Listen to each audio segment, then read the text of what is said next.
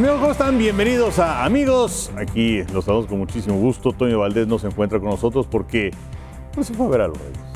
Pero le fue a dar buena suerte a los Raiders para eh, ganarle a los empacadores. Mi único interés era básicamente que ganaran los Raiders porque el domingo los tenemos contra Nueva Inglaterra. Y entonces, eh, pues es mejor un equipo que tiene marca lo más cercana a ganadora que equipos perdedores. Pero bueno, estamos platicando acerca de eso. Pepillo, ¿cómo estás? Muy bien, mi querido Henry, me da mucho gusto saludarte, al igual que a Ramón. Un gustazo estar con ustedes, mis niños, pero el triunfo de los Raiders me echó a perder lo de mi quiniela porque yo había puesto a los empacados. Yo también, pero, pero piensa en la transmisión de Canal 5. Ah, no, eso, eh, of course, ¿verdad? Eso le da un plus a nuestra transmisión del domingo.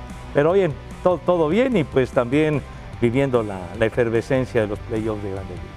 Así es. Ramón Araza, ¿cómo estás? ¿Qué pasó, Enrique? Bienvenido nuevamente a este sitio. Gracias por la invitación a Pepillo. Yo contento, yo sí puse Raiders, fíjate, no sé por qué, pero me latió, puse los Raiders y le atiné, contento porque ganaron los acereros también. Sí, ¿y qué Y no forma sé de ganar cómo, a pero ganan. Ajá. Y le ganan a los cuervos y bueno, pues este, lo siento por. Lo siento por los vaqueros que les dieron un repaso. La, la verdad es que digo, yo, yo sí veía perdiendo a los vaqueros Sí, pero no así, los ¿no? veía perdiendo de esa forma. ¿no? Es una realidad. Pero bueno, cuando enfrentas al mejor equipo de la liga, como son los 49, contra un equipo regularcito, como son los vaqueros de Dallas, que no tienen entrenador, que no tienen coreback, que tiene una defensiva, pues más o menos buena, su línea ofensiva que está golpeadona, pues no va a ser a ningún lado. Sí, bueno, hoy, hoy ya este, el señor Jerry Jones, bueno, en estos días acaba de decirlo, sigo confiando en Dak Prescott.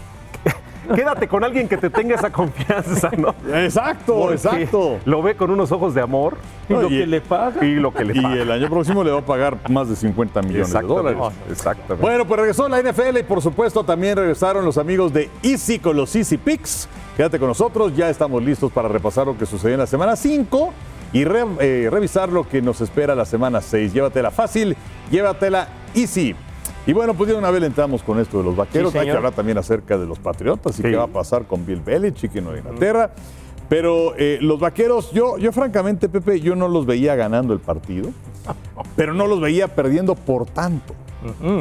Sí, la, la verdad, este, tuvimos la oportunidad de ver el juego y pues fue una, una victoria contundente, categórica de los 49, que definitivamente eh, es el equipo más sólido en este momento en la liga. Yo sí pensé que, que los vaqueros les iban a dar un poco más de un poco más de pelea, que iba a ser algo un poco más apretado, no de que fuera a perder San Francisco ni mucho menos, porque San Francisco lo más reciente le había ganado los dos últimos encuentros que habían sido en playoff, pero en campaña regular los vaqueros les habían ganado tres seguidos.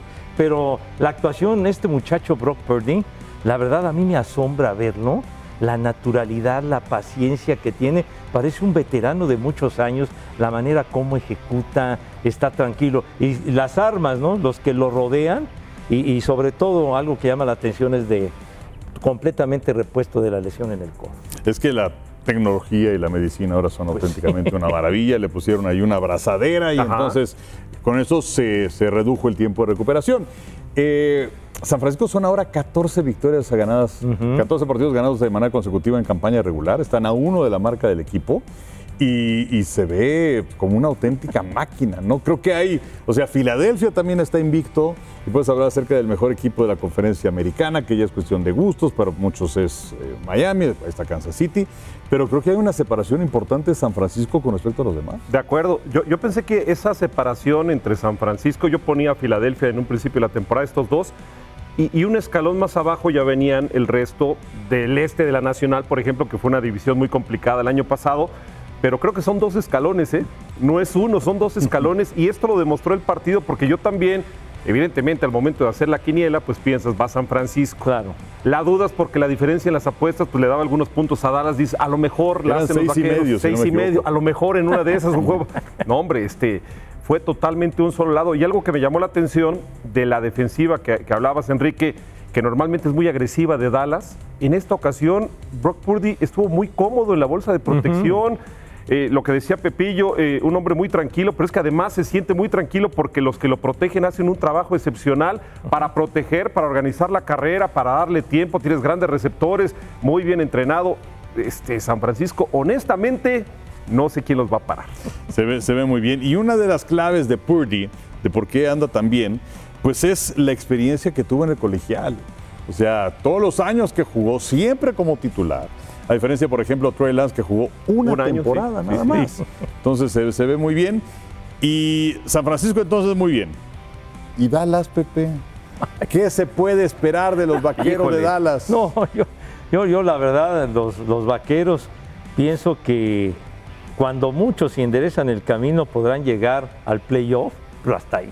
No, o sea, una misión todavía más arriba, no, no los veo con el, con el potencial, ni mucho menos, y sobre todo teniendo a, a, Prescott como mariscal de campo, creo que Prescott no está hecho para las grandes empresas y en este caso sí de los vaqueros porque luego no sé un espejismo no cuando le ganan 40-0 a los gigantes wow y luego el 38-3 sobre los Patriotas de Nueva Inglaterra llegar así con esa inercia al juego contra San Francisco y los 49 les dan el manotazo chispas creo que los pusieron en su realidad creo que creo que los vaqueros es un buen equipo pero no para mí siento que no para Que para justo- llegar tan lejos. Justo eso que comenta Pepe es bien interesante porque le ganas a dos equipos de forma contundente, pero luego te das cuenta que esos mismos equipos ahorita les gana cualquiera, ¿no? Porque lo que vimos de los gigantes este fin de semana fue terrible contra, Sí. contra Miami. Lo que vimos de los Patriotas, bueno, lo que hemos visto de los Patriotas en los últimos tres juegos, yo jamás me hubiera imaginado a un equipo de Bill Belichick siendo humillado en tu propia casa de la forma en que le ha pasado en estas últimas semanas. ¿no? Sí, bueno, el, el marcador combinado de las dos últimas semanas ha sido 72-3. O sea, no nada más es la peor derrota en la carrera de eh, Brock. de- de- De Bill Me distraje porque ahí seguía, para la gente que, porque esto va para Spotify y muchas plataformas de audio, pero bueno, para el YouTube, como dirían, ahí, estaba, ahí estaba Ramón y parecía ventríloco. Pero bueno, Ah, muñequito de ventríloco. Este, de, lo de Belichick es la peor derrota en toda su carrera, pero por 35 puntos en contra de los vaqueros. Sí. Y el siguiente partido, en casa, la segunda peor derrota y además te dejan en cero. ¿Qué pasa con Inglaterra? El fútbol americano moderno ya rebasó a Belichick. Eh, la forma en la que selecciona, ha- seleccionado el personal en los últimos cinco años ha sido tan mala. El dejar ir a Jacoby Myers, por ejemplo, eh, y, y traer a otro reemplazo no de la misma categoría. Eh, Mac Jones el año pasado, su segundo año en la NFL, tenía como coordinador ofensivo un coordinador defensivo. Sí, sí, sí. Eh, para colmo, pues las lesiones que se dieron a la defensiva. Eh, yo creo que si no fuera Bill Belichick como tal, ese, ese nombre, yo creo que ya lo estarían corriendo. Yo, yo, yo creo que sí, cual- si fuera cualquier otro ya lo hubieran cepillado, pero tranquilamente, pero sí ya, ya no se ha tenido la magia para seguir manteniendo el nivel de los Patriotas como lo acostumbraron durante muchos años, eh, la hegemonía que, que ejercieron, aquellos 11 títulos divisionales de manera consecutiva, que es un récord, claro que estaba Brady, etcétera, pero cada año pues sufrían bajas, algunos jugadores que terminaban sus contratos, que se iban a otro equipo de agentes libres, otro que se retiraba, etcétera. Muchas situaciones, pero tenía la magia Belichick de, de escoger y de jugadores que, que quedaban sin chamba en otro equipo, los traía y le rendían, y entonces siempre mantenían un nivel. Ahora eso ya no sucede. Sí, que se no portaban mal en otro equipo y llegaban y se portaban bien con, con los Patriotas de claro. Inglaterra porque esa era la parte de la filosofía, La ¿no? magia, sí. Rescataban a jugadores. Eh, sí, yo, yo tampoco me imaginaba que en algún momento me, me iba a topar con un Belichick este, que se viera tan tan falto de ideas ¿no? para levantar a un equipo. Lo de Mac Jones creo que ya es una realidad que no es el coreback que este, muchos pensaban podía tomar. Pues imagínense nada más el papel de quién, ¿no? Eh, el lugar de quién. Y, y creo que ahí hay una gran equivocación. Y lo comentamos, ¿te acuerdas, Pepe, el fin de semana en la transmisión? A todos los grandes entrenadores, a todos los grandes head coaches les llega su momento. Le tocó a Shula, le tocó a Landry, le tocó a Noll, le tocó a todos esos grandes entrenadores de decir adiós porque la liga va avanzando y hay un momento en donde, como dices tú, Enrique, te puedes rebasar. Y la pregunta era si con estos resultados, pues ya est- estaremos viendo la posibilidad de que después de tantos años el señor Belichick diga, ahí nos vemos. Lo, lo adora el señor Kraft, ¿no? Pero este, los resultados ya no están llegando. Pues sí, es que finalmente ya se va pasando el tiempo de que conseguiste tu último título y eh, la renovación del equipo no se ve, no se ve, no se ve nada bien. Hay equipos que ves, o sea, Houston, primer año con Demico Ryans, tiene rumbo. Eh, Campbell con el equipo de Detroit tiene rumbo. Tiene rumbo. Eh, Miami tiene rumbo. Miami, tiene rumbo apenas en el segundo año Sí, sí, de, sí. de McDaniel. Pero, pero Nueva Inglaterra no tiene ningún rumbo. Entonces, eh, yo no sé si es que Belichick se vea al espejo y diga, yo creo que hasta acá. Sí. Pero es muy tentador. ¿Cuántas victorias le faltan para alcanzar a Shula? ¿Cuántas son? Son menos de 20 triunfos, ¿no? Son eh, para, para poder alcanzar las 347 de, de Don Shula. Pero entonces estás hablando del ritmo que van. Casi falta este año y los otros dos. Sí, sí, sí, sí. no. Todavía, todavía le falta un, un ratito. Ya no es tanto, pero como se ve el equipo y las circunstancias, se nota y se ve muy complicado Sí. el asunto para, para Belichick. Y por ejemplo, me, ahora que estaban mencionando a Mac Jones, cuando, cuando él llegó de novato en el 21, de novato llevó a los Patriotas al- al- a la postemporada y de hecho fue el único mariscal de campo es- que fue seleccionado en primera ronda que llegó a los playoffs, pero algo sucedió con él después. Algo pasó con, Bueno, con Mac Jones. pues de entrada que le pusieron a Mike Patricia como coordinador Oye, ofensivo. Esa es una aberración. ¿no? Y, y luego ya este año tiene a Bill O'Brien como entrenador, en como, como coordinador ofensivo, pero pues también es un equipo que está hecho pedazos. ¿no? Por cierto, el domingo los vamos a ver en contra de los Raiders. Lo vendimos muy mal, ¿no? ¡Ay, ay, en la torre, mi el mejor promo de la historia. No, Inglaterra es una que- porquería. No se lo pierdan por ganar 5. No, pero sí es la realidad. Hacer malas promociones es nuestra pasión. Oye, les llegó el, el Yuyu Smith, Schuster. Sí, sí, sí, sí. Pasa No, pero yo Sí, no ha pasado nada. no pasó con él. nada con él en Kansas y, y- Fue campeón, pero bueno, pues efectivamente. Sí, sí, pero en realidad Bueno, hasta eso el Super Bowl lo tuvo, le fue más o menos bien ahí, sí. ¿no? Pero bueno, pues eso. eh, ¿Creen ustedes que Carolina gane un juego? Este, yo, yo creo que sí va a ganar alguno por ahí. ¿eh? No, no sé cuándo, pero tal vez va a ganar alguno. Lo que es un hecho es que en este momento empezamos a hacer ya este, ciertos análisis y cuando decíamos Bryce Young, tu primera selección, y luego lo platicamos en el momento de- del draft, CJ Stroud, hay una diferencia gigantesca Sí. entre cómo se está viendo uno y otro, entendiendo que los equipos son distintos, pero es que Houston hace no mucho tiempo atrás era un reír y hoy Houston, a pesar de que perdió este- e- esta semana, Houston tiene un rumbo, Houston se ve bien, se ve agresivo, la defensiva está jugando bien, la ofensiva luce poderosa. Este, creo que es probable que gane uno, no creo que sea tan malo este equipo de Carolina como aquel de Detroit. Es- eh, Ay, ahí, se va, ahí se va. Ahora, es muy interesante porque descansan, o sea, eh, viene ya un descanso para el equipo de las Panteras de Carolina Ajá. después de enfrentar a Miami. Ay, ay, No, ay, bueno, ¿cómo ahí les va? este.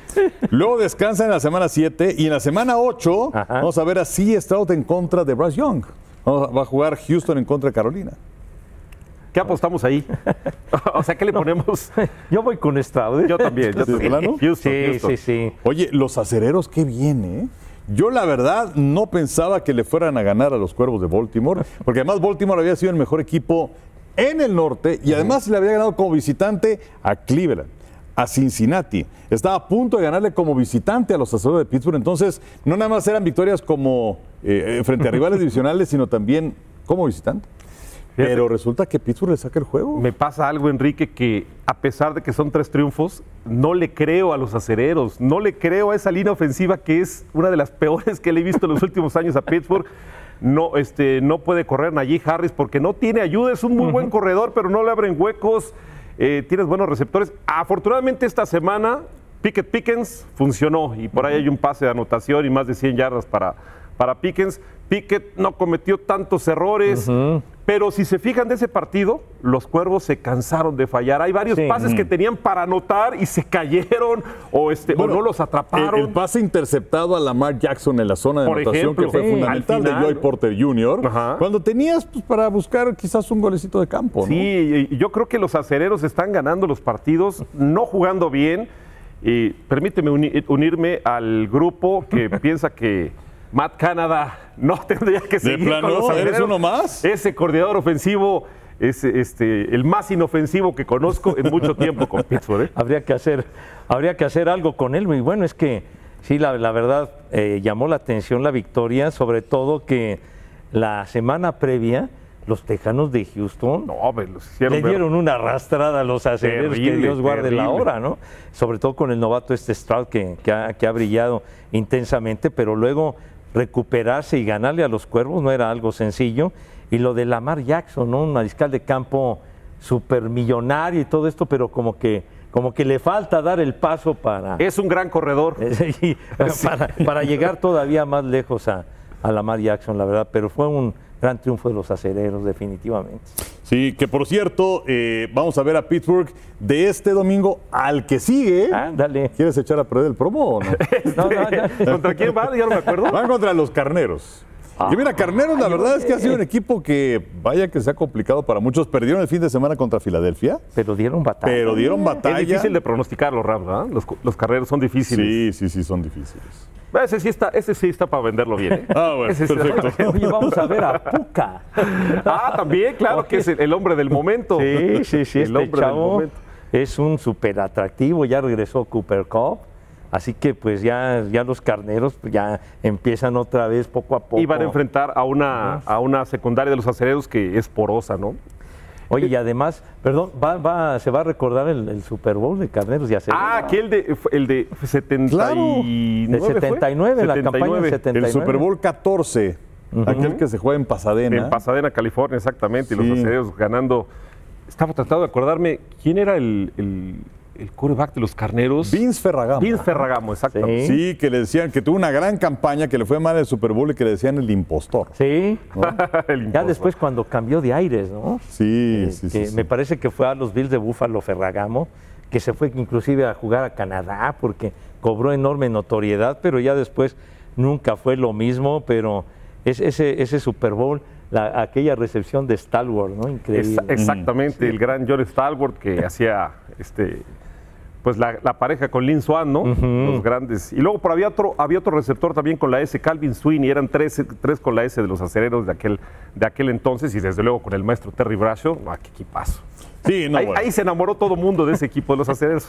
No, hubo mucha gente que los odió, sobre todo si le ibas a los ¿Por qué, vaqueros. ¿Qué dices eso? Digo, Bueno, es que o sea, no todo era a favor No, de los no, no, acereros. bueno, es También, que o era sea, también contra, le estaban los- ganaron. Los, de Landry contra los de Chuck Pues sí, le ganaron dos Super Bowls a los vaqueros y todavía duelen. Oye, Sí, pero, sí, de acuerdo. pero sí, Luego el- se desquitaron los vaqueros, ¿eh? Pues sí, gracias a Neil O'Donnell. el que jugó con, con los vaqueros de Dallas. Oye, ganaron los Jets, gana Kansas Sí. City, ganó Cincinnati. milagro. Entonces Milagro. estuvo muy interesante. Yamar Chase tuvo un gran partido Sí. finalmente, ¿no? Sí, las, sí, sí. las finalmente. 15 recepciones.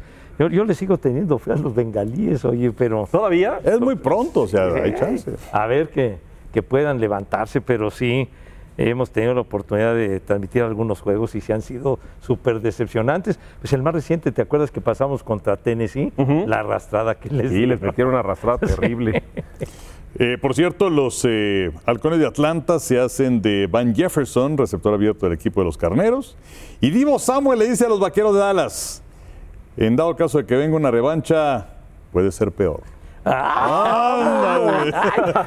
Oye, eso sí. Este es más malo que Teresa. Oye, oye, dirían por ahí, eso sí, calienta, ¿eh? Oigan, y hablando, este, Justin Jefferson fuera, ¿no? Se, se les- se lesionó, entonces va a estar fuera un rato. Sí. Es una baja muy importante para Minnesota. Sí, que, que no puede estar en los últimos minutos en el partido en contra de Kansas City, un Así problema es. en la parte posterior del muslo. Y otra cosa también, eh, vale, ah, la de A-Chan, el corredor de los Delfines de Miami, novato que es una auténtica Ah, fuera, maravilla, sí, sí, sí, sí. fuera por un problema en la rodilla varias semanas. ¿no? Ese, ese chavo que cobró notoriedad en el juego contra Denver. Ahí fue donde emerge este, este jovenazo y, y la verdad de, de los Aggies de Texas AM. Exactamente. Pero en, en ese juego tuvo dos touchdowns por tierra, dos por aire. Bueno, anotaron todos. Aquello fue una fiesta impresionante.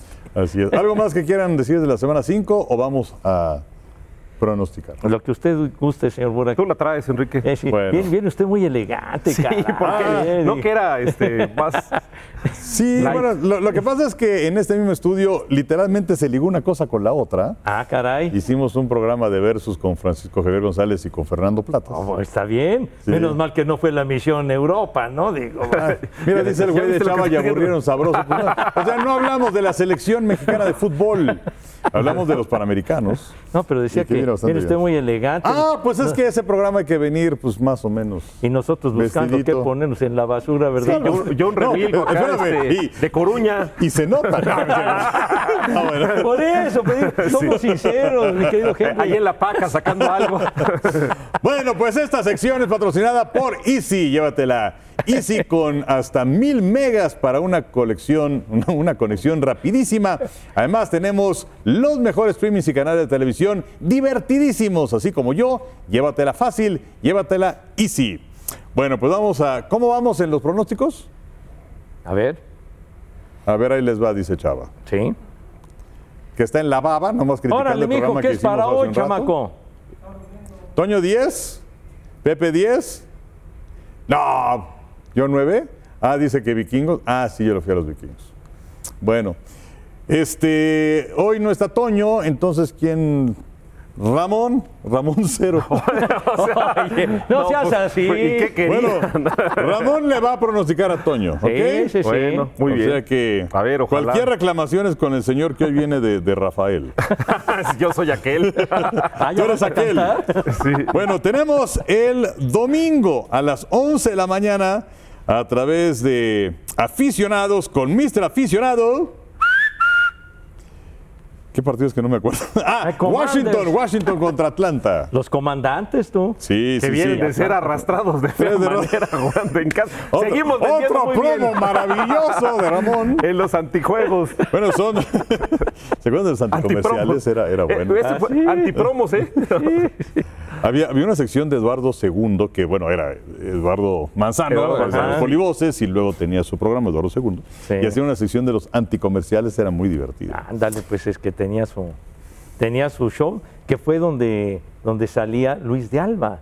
Y Luis de ahí, ómbale, se fue para arriba. Sí, sí, sí, en por aquel supuesto. programa, con María Sorteto, que salía también en ese programa. Sí, claro. Bueno, entonces Washington visitando Atlanta, Washington tres derrotas seguidas y el equipo de los halcones de Atlanta con marca de 3-2. Pepe. Voy con los halcones. Voy con los halcones. Sí, señor. Toño Ramón. Voy con el señor Reader. Gana Atlanta. Gana Atlanta. Yo también creo que va a Ahí ganar está, Atlanta. Unánime. Luego, en el partido de las 2 de la tarde que tenemos para ustedes es el de Nueva Inglaterra en contra de Raiders. O sea, sí, Nueva Inglaterra 1-4 y Raiders con 2-3. Pero fíjate, si lo ves desde el punto de vista de, de las aficiones, pues Es un eh, juegazo. es, es un, o sea, hay Sí. mucha gente que va a estar viendo ese partido por Canal 5 a las 2 de la tarde. Los Raiders son favoritos por 3 puntos, Pepe. Fíjate que me, me quedo yo con, me quedo con los Raiders, aunque eh, eh, aquella estadística, ¿no? De, de que los que ganan el lunes por la noche, luego si, si juegan en domingo batallan mucho, pero híjole, para los Patriotas va a ser muy complicado, aunque por otro lado es un juego de orgullo, ¿eh? ¿Es, un juego en Foxboro ese? Es en, Es, es en Las Vegas. En Las Vegas, ¿no? Es en Las Vegas. En Las Vegas. ¿Cómo ves? Me voy a quedar con, con los Raiders, porque es de Toño, entonces. Exacto, Toño diría eso. sí, sí, sí. Digo, la verdad es que por más mal que puedan estar los Raiders, está peor. Nueva Contra esta versión de Nueva Inglaterra tienes que ir a los Raiders. Exacto. Oye, ¿se acuerdan, perdón, mi Henry, eh, que tuvimos a, a los Raiders y los Patriotas en el Estadio Azteca aquel domingo en la tarde? Sí, claro. ¿Se acuerdan? Y que los Patriotas les dieron una Una- una patiza, pero sí. bien bonita. Sí, sí, A ver, sí. deja ver qué otro partido cerradón puede estar. Seattle visitando Cincinnati.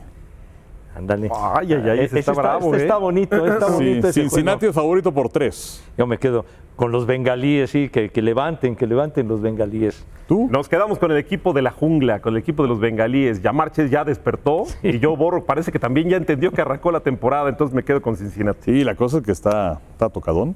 Yo también voy con Cincinnati, entonces hasta ahorita ha sido aburridísimo esto. Pues sí, pero digo, oye, Bueno. hay que meterle algo de jiribilla. A La ver. que viene yo voy a estar en contra de ustedes. Muy bien. Lunes en la noche. A ver.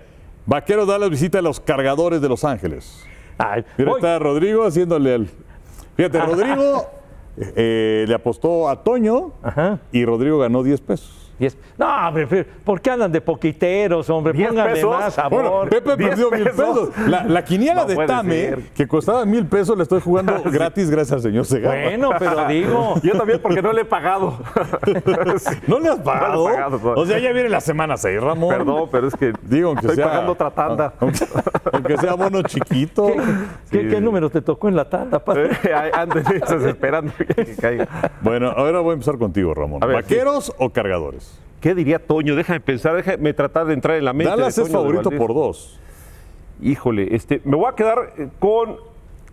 Me voy a quedar con los vaqueros de Dallas. Eso creo que diría Toño de Valdés. Ok, Pepillo. No, yo voy con los cargadores. yo con los cargadores. Tu pronóstico. No, digo, pero No, está el- bien. El juego es en Los Ángeles. El partido es en Los Ángeles, En Los sí. Ángeles y pues esa ofensiva que tienen los cargadores con, con ah, Justin Herbert, creo que creo que los van a van a sufrir tus vaqueros. ¿Tú qué vas a poner. Enrique?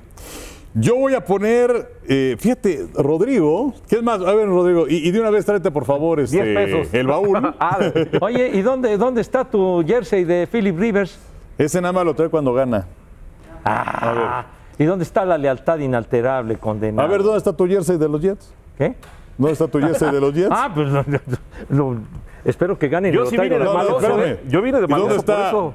¿Dónde está tu qué? La lealtad La lealtad inquebrantable. No, y sí la sigo manteniendo, la sigo manteniendo. Pero este señor vino la otra vez con el...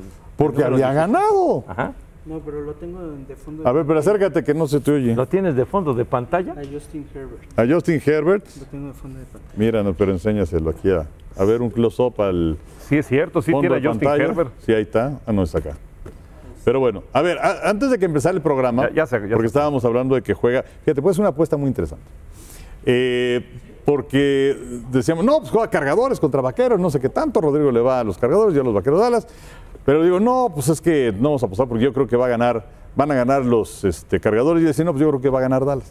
¿No? Yo pienso que va a ganar Dallas. sí. Entonces, está bien. Entonces, vamos a apostarle así.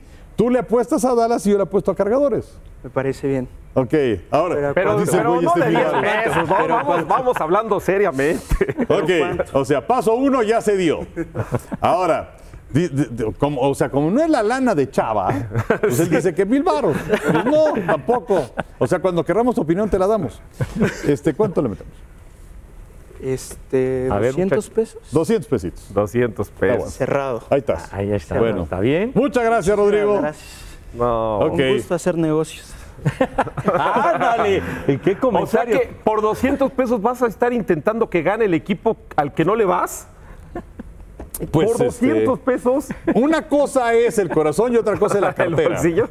Es una realidad. Bueno. Bueno, Oye, hizo un comentario fuerte, Rodrigo, ¿eh? ahorita cuando se iba. Es un placer hacer Sí. negocios. Ah, sí, lo oí, pues también es un placer hacer negocio. Yo también creo que van a ganar los cargadores. Muy bien. Además, mira, mientras que yo tengo a Justin Herbert que está en tu celular, como ya lo vimos, tú tienes al buey de Prescott. Entonces sí. En fin, bueno. Sí. Recuerda que con Easy, además de disfrutar la NFL, tienes internet de hasta mil megas, tus streamings preferidos y canales HD incluidos por un super precio. Y recuerda, llévatela fácil, llévatela Easy. Señor Segarra. A ver, vamos a abrir. El baúl hoy está muy, pero muy sencillito, pero. ¿Otra vez? Lo, lo- lo- lo quise traer porque es muy significativo, señor Ah, ok. Buray. Dame chance. carajo. Sí, Dame ese otra vez fue así como que te, te mandó el blitz, la No, carga. no, no, estamos acostumbrados a que Pepe luego traiga cosas así, Ah, voluminosas. No, pues y ya que- lleva como dos meses ahí ¿No- en la no cajita esta. No, no, pues sí, la cajita, mi hijo, que es que el, cochezote y luego andarlo trayendo es un rollo, pero lo voy a traer, lo voy a traer un día, ¿cómo no? Bueno. Entonces, esto es ver, muy significativo, a ver, es muy significativo por, por la fecha, estamos a 10 de octubre y entonces el próximo día 12 se cumplen, eh, ¿cuántos? 55 años 55, sí. de la inauguración de los Juegos Olímpicos en México, que pues fue un evento realmente inolvidable.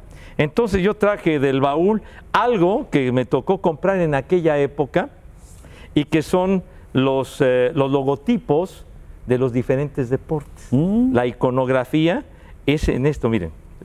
A ver. Ándale, y aparte Ándale. se, se hace collar. No, Mira, parece tendedero. no, pues sí, Parece línea mijito del metro. Tendedero. Parece la línea del de metro. ponerle No, pues los, sí. los calzoncitos. A ver. No, pues sí, mijito A ver. santo, camisetas y calzones y todo. Es el metro, mira. Sí, aquí está, mira. Sí, va, pues sí parece mapa del Aquí metro. está. Sí, sí, sí. Y, y causaron, y ¿eh? causaron una auténtica sensación estos, estos logotipos de los deportes. Aquí están. Mira, está padrísimo. Mira, aquí está, bueno, es waterpolo, gimnasia, remo, esgrima, fútbol, ecuestres, remo, El pentatlón. pentatlón moderno, hockey sobre pasto, levantamiento de Es, pesas. ese, el de México 68 que causó. sí, que por cierto quiere decir que lo estamos viendo al revés, pero bueno. Bueno, Este, Oh, oh, luego, luego está vela, luego esto es lucha, básquetbol, tiro, ciclismo, box, boli, natación y atletismo. Y A ver, ahora sí vamos a ponerlo Ah, o- como debe ser. No, bueno, a ver. A ver, les ayudo desde ahí, pues ahí está. No, es que los. los el México estamos vi- 68. El de México 68. Aunque fíjate, están Sí, o de no- este lado están descoloridos. O, o- o- o simplemente volteando el de México 68 para que se vea igual. sí, porque que decía México 86. ¿no? No, ¿qué pasó? sí. Estaba al revés. Total que este tendedero, este, me tocó, me tocó comprarlo en esa época. Y bueno, aquí tengo hasta la bolsa donde venía. Es la No original. extraña. Sí, sí, sí. Este, ¿qué pasó? ¿Qué pasó lo de bolsa? Ya sé por dónde va. No, no, no, no, no, a lo que me refería era lo de la bolsa original, o sea, tú la- tienes es una- hasta cosas con, con- con el plástico Con el original. plástico. Esta es la, la bolsita original. Bueno, trae hasta el precio, niño. ¿Cuánto costaba? A Pepillo? ver, vamos a hacer una A ver, así. estamos hablando de hace 55 años. cuando, cuando fueron los Juegos Olímpicos, que empezaron, yo tenía 13 años en esa época. Iba Ok. a cumplir yo 14. Entonces- ¿Para, para cuánto les gusta que haya costado este tendedero? Yo En creo un, que en, una, en un centro comercial, en una tienda, pues. yo creo que tres pesos. Yo iba a decir tres pesos también. Carajo, no me jodas. ¿Cómo que tres pesos? Bueno, Bueno, sí la que de pesos. Ok. No, no, digo, Digo- oye, también está bonito. 15, ¿no? pesi- 15 pesitos, 15 pesitos. Iba a decir tres, pero ya vi que Mi regañaste. tendedero lo vio muy jodido, carajo. Ya lo regañaste, entonces 15 pesitos. No, a ver. No, digo, pues la inflación, entonces, o sea, un bocho, Ah. ¿cuánto costaba en aquella época? En un bocho ¿Como costaba... 3 mil, 4 mil como- pesos? No, no. Después un Volkswagen costaba por ahí de unos... Entre unos 15 y 20 mil pesos. 15 y 20 mil. Dólar de a dólares. 12.50, ¿no? Más Dólar de. Señor, 12.50. ¿Tú, tú cuánto le echas al tendedero? Híjole, no, pues ya regañaste, A Enrique. ver. Voy a decir unos, unos 25 pesos más. No, no, te, te fuiste muy alto, muy Oh, alto, padre, muy espérate. alto. No, ¿El alto. precio Entonces- es correcto? 20, no, pues 15 pesos. 20. No, menos, menos, menos. A ver, 8.50. por- Por ahí estás, por ahí, Ah, por ahí casi. va, por ahí va, por ahí va. Bueno, menos. Como de a dólar. debe 7 haber sido. pesitos. Siete pesos. Siete. sí, Mira, sí. la primera. Siete la primera. Y bueno, aquí está, aquí está la etiqueta, niños. Aquí está la etiqueta, la voy a mostrar aquí. A ver, padre, ahí está. Ahí está la etiqueta. Y es, es más, es, ahora sí que es más. El, el- la tienda se llamaba Más, Centro Comercial Más. ¿Y dónde que estaba? estaba yendo para el aeropuerto, muy cerca del aeropuerto. Ahí está. 7 está. No, esa sí no la conocí, ¿eh? Más. No, Eh, me quedé sea, en blanco, abarata la vida, esa sí la Ah, conocí. bueno, entonces, ahí, eh, yendo para el aeropuerto, que uno baja ya Ajá, y todo esto, ahí estaba más su centro comercial, así. O sea, no era, una, so- no era una tienda como tal, era un centro comercial. Eh, eh, digamos, era, era una tienda, hagan de cuenta. Voy a decir la. Ya, la- dilo, la- Pepillo, Era venga. como una horrera, como una comercial mexicana, Ah, como un gigante de los de aquel tiempo. Ajá. Y causó un revuelo tremendo más, porque hacían, hacían ofertas el fin de semana, muy buenas ofertas. Entonces, ay, vamos a más mañana, que quién sabe qué, porque los viernes en la noche, por ahí de las 9 de la noche, en el Canal 5, eh, se pasaba, ah, había un ciclo que se llamaba Los Inmortales del Cine Nacional. Entonces, y pasaban películas de un ciclo de Pedro Infante, por ejemplo, y luego un ciclo de Jorge Negrete, etcétera. Y entonces en, en los intermedios, bueno, en los cortes comerciales, anunciaban las ofertas del centro comercial más. Y, y lo hacía, eh, de- el locutor era eh, Jorge Labardini, me acuerdo. Ah, de, de lentes, un, Jo- Jorge, un tremendo delgado, sí. locutor, y, y lo acompañaba Mari Castel, me acuerdo, hacían, hacían la pareja de, de los comerciales, de los inmortales del cine nacional, y la entrada, me acuerdo muy bien, la entrada del programa, Los Inmortales, por acá, ta, ta, ta, era en el vestíbulo del Teatro Metropolitan, muy bonito, que había un piano a todo dar y todo el rollo, y entonces anunciaban el, el centro comercial más, que luego, luego hicieron otro, pegadito a la, al- a la central camionera del sur. Ajá. y lo hicieron muy bonito, pero después ya se ve que hubo problemas, desapareció y entonces lo que era gigante, eh, así se convirtió la tienda en un gigante en aquella época. Ok, o sea, Gigantes eh, tomó lo que eran las, Lo que, las era, tiendas lo, más. que era, lo que era más, el más de ahí de Tasqueña, pues por decirlo de alguna manera, pero ahí fue, fuimos allá hasta casa, carajo, así, lejos.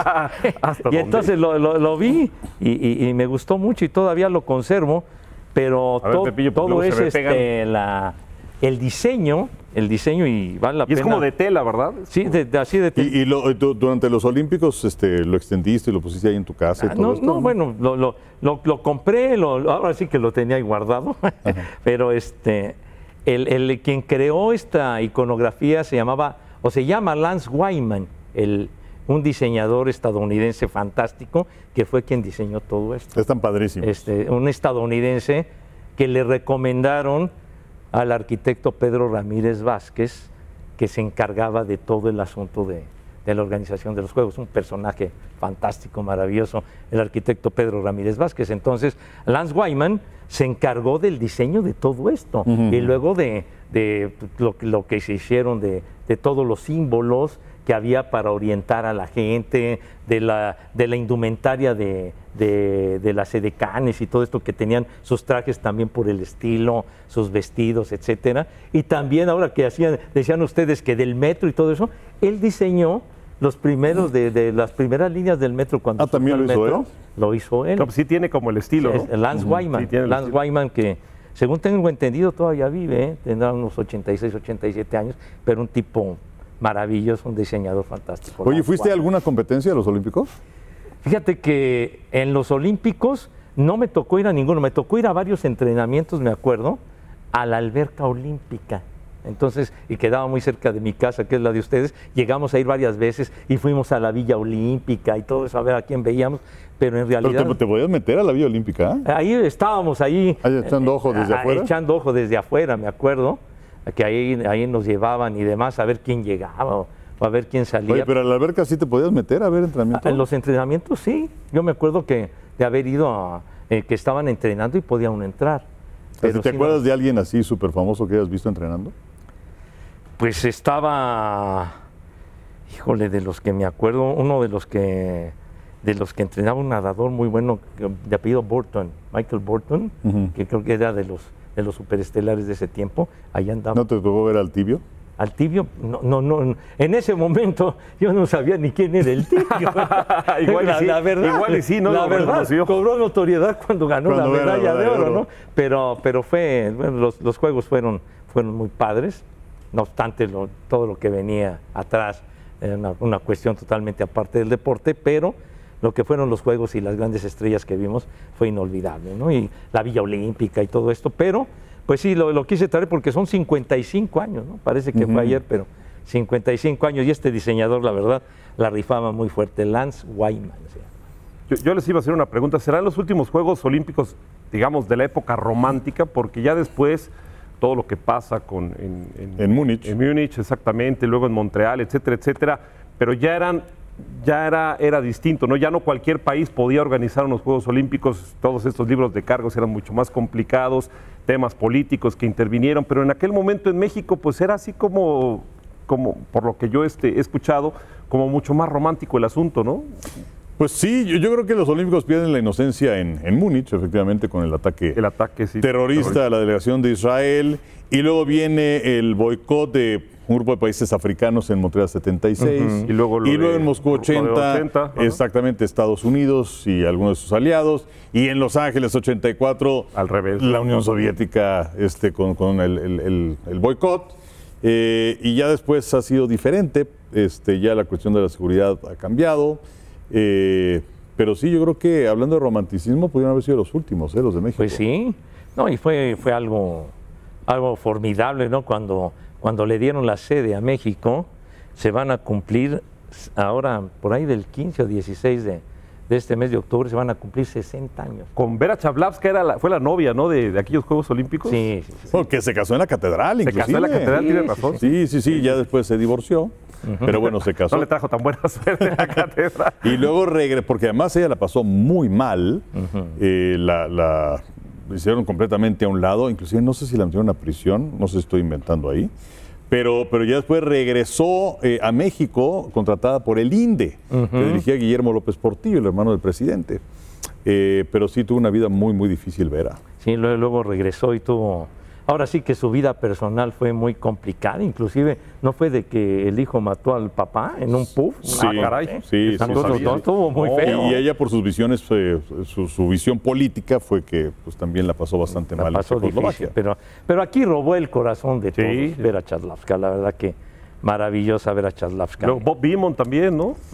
Bob Beamon, desde De los luego. momentos importantes de aquellos Juegos Olímpicos. Y también, bueno, cuando viene el- la demostración de- Ah, de- sí, claro. del poder negro, ¿no? Sí, lo de Tommy Smith, Ajá. de Tommy Smith. Y bueno, el, eh, otro que causó un revuelo bruto fue el eh, eh, Dick Fosbury, que, que lo bautizaron, le decían el saltapatrás. y Así le pusieron. Ah, el cambio de estilo, ¿no? El cambio y de también estilo, le sí. decían el espalditas. Ahí viene el espalditas. y ¡pum! Pero el espalditas les gana. No, ¿Y cómo cambió? O sea, para la siguiente edición en Múnich, tienen una enorme cantidad de, de- de saltadores, tenían esa técnica. Exactamente. No, pues revolucionó todo. Oye, Jim Hines. Jim Hines, claro, No, también. no, no, no, no, fue, fue una constelación de estrellas maravillosa. Que, Que, que decían que no, que con la altura y todo esto que se iban a morir los Sí, sí, sí, sí, y sí. Oye, en el fútbol. México no, no es- pierde con Japón. México, eh, sí era el partido por el tercer lugar. Exactamente. Exactamente. O sea y quedan que- en cuarto. Ni así. Los goles de, de Kamamoto, ¿no? Kamamoto, El exacto. Kamamoto. Sí, sí, sí, sí. Pues cerramos el baúl, mi querido Pepillo. ¿Qué pasó? Ah, bueno, amigos, no olviden visitar las redes sociales de Easy y ver toda la información del emparellado. Y recuerda, llévatela fácil, llévatela Easy. Bueno, es un poquito complicado hablar acerca de béisbol en este momento. Ajá, sí. Este, y no porque no lo tengamos. Eh, sí, no, bueno, bueno, en ese caso es difícil hablar porque no lo tenemos. Pero, pero porque las series están en desarrollo, ¿no? Pero digamos que de los equipos que se quedaron en el camino, hablando acerca de la primera de las fases, pues sí, la verdad es que se podía esperar un poco más de los azulejos de Toronto, se podía esperar un poquito más eh, acerca de alguna otra escuadra que también se quedaron fuera, ¿no? ser. Cerveceros para mí siendo campeones divisionales fue, fue, fue una sorpresa que se han quedado en el camino. Sí, no, porque fue Arizona, ¿no? Arizona ha sido un tiro y una enorme sorpresa. Arizona tenía seis años de que no llegaba a los playoffs y bueno, en el momento que, que estamos haciendo eh, el programa, el podcast, tienen contra las cuerdas, tienen contra la pared a los Dodgers, ganándole los dos primeros juegos en Los Ángeles. Sí, la verdad es que se ve muy complicado para los Dodgers el poder regresar en esta serie, que por cierto, todas las series de comodines terminaron en barrida. Eh, y entonces, bueno, pues eh, también el otro día Agustín Castillo nos daba el dato acerca de lo que había sucedido. Son dos años con este sistema y en siete de las ocho series han terminado en barrida. Han terminado dos juegos a cero, pero bueno, Texas que eliminó a Tampa. Tampa que arrancó bien, ¿no? Pues sí, bien, pero luego, luego- ¿qué le pasó? Pues lo rebasaron por la izquierda y la derecha los Orioles de Baltimore. Sí fueron esas 12 victorias de manera consecutiva, pero luego cayeron en contra de Texas, que Texas han dado bastante bien. Toronto que pierde en contra de Minnesota, Arizona que elimina a Milwaukee y Filadelfia que bueno, pues eh, le gana a los Marlines que desde mi punto de vista hicieron mucho metiéndose a la postemporada. Sí. Pero pero atención, eh, Filadelfia anda, anda bien. Digo, estamos grabando esto en martes y el podcast sale al aire el miércoles. Entonces, pues ya algunas cosas se habrán modificado de que escuchen este, este podcast, por eso es complicado y estamos platicando un poco más a detalle cuando vengan las series de campeonato. Pero por ahora, pues lucen interesantes eh, las eh, series divisionales, sobre todo para los Dodgers. Hoy en el primer partido, Clayton Kershaw se convierte en el primer pitcher en la historia que antes de- como abridor, de antes de sacar el primer out, recibe cinco hits y le hacen cinco carreras. Entonces, Kershaw, pelas. Julio Urias, sabemos su historia, no está. Entonces, sí han batallado muchísimo los Dodgers en cuanto al picheo. ¿no? Y, no- y nunca se pudo recuperar Walker Buehler y tienen fuera a Gonzolin, etcétera, etcétera. Entonces tuvieron que recurrir a un jovencito, un novato, Bobby Miller, para el segundo juego y también lo atendieron desde la primera entrada. Tres carreras en la primera Sí. entrada. Y luego ya, ya no se pudieron recuperar los Dodgers y perdieron el juego. Fallaron a la hora buena cuando tenían que meter el batazo importante. Los dominaban, así que eh, los diamantes de Arizona están muy cerca de, dar una gran sorpresa. Sí, sí, sí, definitivamente. Oigan, y, lo de Checo Pérez, eh, le ha ido bastante mal en las últimas carreras.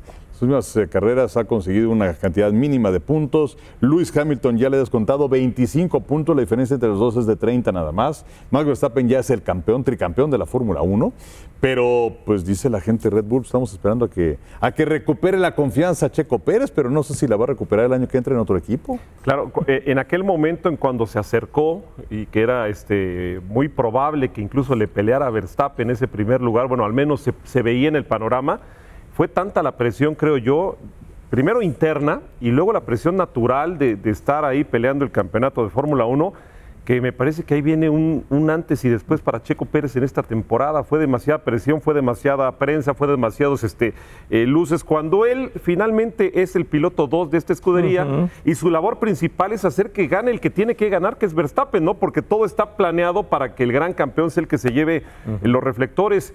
Pero creo que ese, ese protagonismo que estaba tomando sí le llega a pesar y luego situaciones que no ha podido controlar y que han sido muy criticadas, le han aumentado la presión, la olla se va este, de, vapor, se está este, haciendo más complicada. Y bueno, ahora pone en duda, entonces, incluso a, a pesar de tener ese contrato, qué es lo que va a pasar en el futuro inmediato con Checo Pérez. Sí, porque como dices, tiene contrato para el año próximo, pero pues sabemos que los contratos luego en la Fórmula 1 pues, lo rompen con una facilidad Y enorme. desde hace rato hay dos o tres que están calentando banca en Red Bull que, que, este, son del agrado de, de, pues, de los dueños, ¿no? Entonces, eh, lo que pasa es que Tienes a Checo- Daniel Richardo. por ejemplo, lo, tra- lo- lo- lo tienes ahí, ¿no? Lo- eh, eh, y, y entonces eh, cualquier pretexto es bueno. Y además eh, ha, ha habido algunos comentarios, ¿no? En contra de hasta de los latinos, ¿no? Más o menos, ¿cómo, cómo fue ese comentario que dijeron que este que no tenía el temple, ¿no? De pronto que los pilotos europeos por ahí, ¿va, ¿no? Entonces, eh, creo que sí hay, hay que tener en este momento principal atención en el cierre de la temporada y va a ser muy importante el Gran Premio de México, en donde pues uno esperaría que, que Checo Pérez estuviera con sus condiciones y el apoyo de la gente, pues ese repunte, ¿no? Pues sí, aunque ahí, ahí puede venir más presión, ¿no? Porque quieres, quieres demostrar ante los tuyos. ¿Crees que le eche la mano Verstappen? Digo, ya ganó, ya, ya se llevó todo Verstappen. Pues ya, pues el año pasado también ya había ganado. Y no crees que... y- No, ¿verdad? Al final todavía. Sí, que, que Red Bull, eh, estaba leyendo, nunca, ha- o sea, ya es campeón Verstappen, ya es campeón de constructores Red Bull y nunca han sido 1-2 en el escalafón de pilotos. Vamos a ver si le alcanza a Checo Pérez. Sí, vamos a ver, pero sí yo estoy eh, de acuerdo con lo que dice Ramón en el sentido de cuál es la función de, de- de Checo Pérez cuando lo llevaron a cuando lo llevaron a Red Bull, pero luego empezaron que tuvo victorias. Yo creo que todo se sobredimensionó cuando ganó el Gran Premio de Mónaco aquella vez, como que eh, Cuando hizo enojar al papá de Verstappen, bueno, parecía enojado, ¿no? Aqu- aquella vez y todo. Digo, ganar el Gran Premio de Mónaco, pues es, tengo entendido, una de las joyas de la corona, ¿no? De, No, claro, pues Con- es la carrera más emblemática. ¿no? Y sobre todo con las 500 millas de Indianápolis y, las 24 horas de Le ¿no? Que es la, la trilogía, pero, pero yo creo que también eh, ha, ha habido mucha presión y como que en ocasiones Checo no entiende lo que es su, lo que es su papel, pues, ¿no? Porque, como decías y lo decías bien, Ramón, todo está diseñado para que Verstappen sea el jefe y que él gane las carreras. Y digo, y esa es la labor y ya. Era como Rubens Barrichello y Max Schumacher. O sea, está muy claro. eh, si hay un deporte donde está perfectamente clara la jerarquía, es en la Fórmula 1. Donde tienes al piloto 1 y al piloto 2, ni hablar. Y más aún si tienes como piloto 1 al que ahora ya es el tricampeón de la Fórmula 1. Sí, ahora estaba yo recordando, ya tiene, ya tiene años, algunos años, ahora que recordabas a, a Rubens Barrichello y a, Schumacher, eh, Barrichello con Ferrari estaba, él era la escolta, ¿no? Y creo que fue un gran premio de Hungría, una cosa así, que durante el desarrollo, toda la carrera Barrichello, perfecto, o sea, puro, estaba en el primer lugar, de hecho, por las circunstancias de la competencia, él dominó toda la carrera, ya iban para la última vuelta, la última vuelta ya, para que él ganara la carrera, y de repente le dijeron, Llega por aquí espérate micrófono. tantito". Sí. Rubens, oríllese a la orilla. ¿verdad? y, y la ganó Schumacher, Sí. y hubo una de protestas bruta, sobre todo por los que apostaban feria, ¿no? Porque, Claro. eh, porque hubo, la, la verdad levantó una oleada de comentarios en contra, porque era lógico y natural que ya ganara en la carrera, y a la mera hora nada más lo dejó pasar. Pero pues ni hablar, o sea, era, era su función y tuvo que obedecer, y obedeció. Y a Barrichello le dolió mucho aquello, pero hablar. Pues sí, ni hablar, pero el número dos. Y bueno, ya nos vamos, este, nada más decir lo de Alexa Moreno. Felicidades, otro gran sí, resultado. sí. Se queda 250 milésimas del tercer sitio en los mundiales de gimnasia. Esto fue en Amberes, en Bélgica, donde Siri Salazar consigue otra, eh, otra plaza para México en la gimnasia para los Juegos Olímpicos. México tiene tres lugares ahora para los Juegos Olímpicos del año próximo en París. Pues ya nos vamos. eh, ¿Quién viene ahorita? ¿Quién? ¿Quién va a tener el tricolor? o Yo, qué? no. Yo pago pro- otra hora, nos quedamos. Está bueno esto. Yo, yo saco. Después, a- aquí es barato. ¿Qué? Fútbol Club ¿Qué es eso? Bueno, lo que pasa es que había manifestación y entonces el programa previo de Versus que estamos haciendo con Fernando. de hecho, Fernando, ustedes no están para saberlo ni yo para contarlo, pero este, nuestra compañera Claudia Nateras, que hace muchas funciones, pero entre ellas coordinación de, de invitados, Sí. tuvo que ir por el coche de Fernando Plata a no sé dónde. Plata se quedó pues, a correr aquí para llegar a Televisa. Habíamos terminado de grabar Versus y Claudia todavía no ha podido llegar a Televisa. Pues es Entonces Fernando tenía que localizar a ver a dónde estaba Claudia y su coche. ¿El Waze? Ah, yo pensé, no, no le No, digas no así a. Fernando No, Plata. pues, así, sí. para ubicar. ¿no? Además no. es nuestro amigo, nuestro cuate de muchos años. Sí, está- Exacto. bravo, ¿eh? Entonces por eso empezamos un poquito retrasado la grabación de este bonito podcast. Ah, bueno, ¿y entonces qué decías? Viene Fútbol Club. ¿Qué, qué, qué es, qué, qué platican o qué hacen ahí? Fútbol Club Sándwich. Sería más atractivo. Sí, Oye, sí, pero sí, eso sonó bien ahorita, Sí, ella. sí, sería mucho bien. más interesante hablar acerca de qué tipo de pan, y que si tomatito, que si cebolla, que Y unas lechuga, papitas a la francesa. todo, que su tomatito, que póngale también este pechuga de pavo. A, a que hablar del Mazatlán y del. En fin. Ra- Ramón, qué gustazo que estás con Gracias, nosotros. Enrique, gracias, Pepillo, Ah, gracias. Oye, falta, falta una. ¿Qué cosa? La última y nos vamos. Ah, la última Es que no está Toño y es el que se encarga de este tipo Ah, de ya. cosas. Pero bueno, hablando acerca de los Juegos Olímpicos de México 68 Sí, que mencionabas, y te preguntaba a quién habías visto así entrenar y todo esto. Pero bueno, este, el... Es que ya no sé si Toño hizo esta pregunta. Luego hacemos una cantidad de preguntas, de, de- Sí, de programas que ya no me acuerdo. Ajá, ajá. Pero bueno, eh, el, el momento cumbre que te haya tocado en Juegos Olímpicos, que, que recuerdes como espectador o inclusive está narrando. Bueno, de, de- de los del 68, en, No, en general, en generales- general. No, en términos generales, indiscutiblemente, cuando, cuando me tocó lo, lo de Soraya Jiménez, ¿no? Aquella, aquella narración junto con el Pietra, que le mando un gran abrazo a Jorge Pietrasanta, porque pues, nos tocó ese momento de la medalla de oro en Sydney con, con Soraya, la primera mujer que ganaba para México una medalla de oro, fue, fue inolvidable. Lo, lo disfruté muchísimo. Ramón, Yo me voy a quedar con la caminata cuando México dominaba, con este Ernesto Canto y luego con Raúl este, González. exactamente en los 20 y en los 50 kilómetros. Los dos nos hicieron vibrar y esos momentos yo los recuerdo con mucho cariño. Los Ángeles 84. Exactamente, exactamente. Fíjate que yo, yo voy a hablar acerca de, desde luego he tenido fortuna, sobre todo en clavados de ganar, de ganar yo, yo ninguna medalla, de ver cómo ganan medalla los clavadistas mexicanos eh, y ha sido muy, muy emocionante, pero por la, por la élite, este, me voy a quedar con el Dream Team de Barcelona 92, Ah, claro. que tuve la oportunidad de narrarlo con el doctor Morales, de ver, pues en la duela a Magic Johnson, Larry Bird, Michael Jordan, eh, Dave Stockton, Cal Malone, David Robinson, eh, Christian Leitner, era, era un Ese, eh, equipazo. todos, me- ese fue el menos. Los, los- los- los jefes, ¿no? llegó así Era el como único de- colegial. El único colegial, sí, sí. Exactamente. Todavía no debutaba, ¿no? Pero bueno, pues ahora sí ya nos vamos. Este, ya, pues ya nos vamos. Viene Club, Fútbol Club, Sandwich. Sándwich. Ah, bueno. Fútbol Club. Sándwich. Provecho. Aburren sabroso. Adiós. Adiós.